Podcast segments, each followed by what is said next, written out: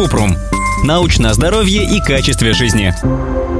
Правда, что инулин в пище может вызывать рак? Его ведь так часто добавляют в детские каши. Кратко. Считается, что инулин безопасен и не вызывает рак у людей. Что касается детских каш, то волноваться об их составе не стоит. Они проходят много проверок на качество и безопасность перед тем, как попадут в продажу.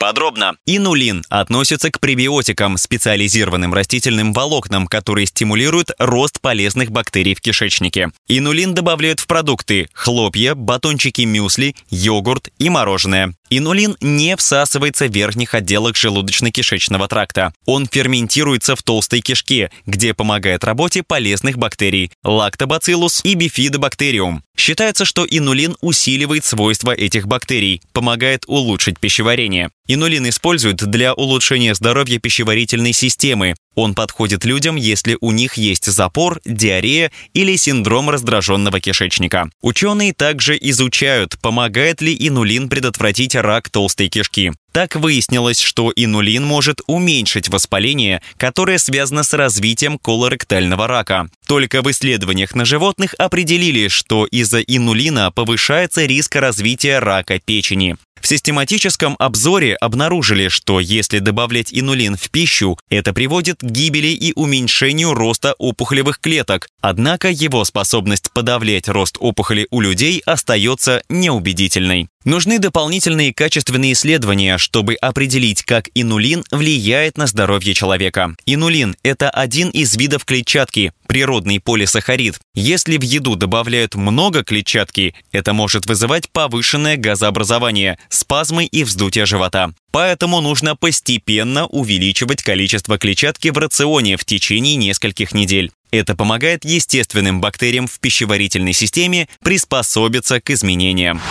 Ссылки на источники в описании подкаста. Подписывайтесь на подкаст Купрум, ставьте звездочки, оставляйте комментарии и заглядывайте на наш сайт kuprum.media. Еще больше проверенной медицины в нашем подкасте без шапки. Врачи и ученые, которым мы доверяем, отвечают на самые каверзные вопросы о здоровье. До встречи!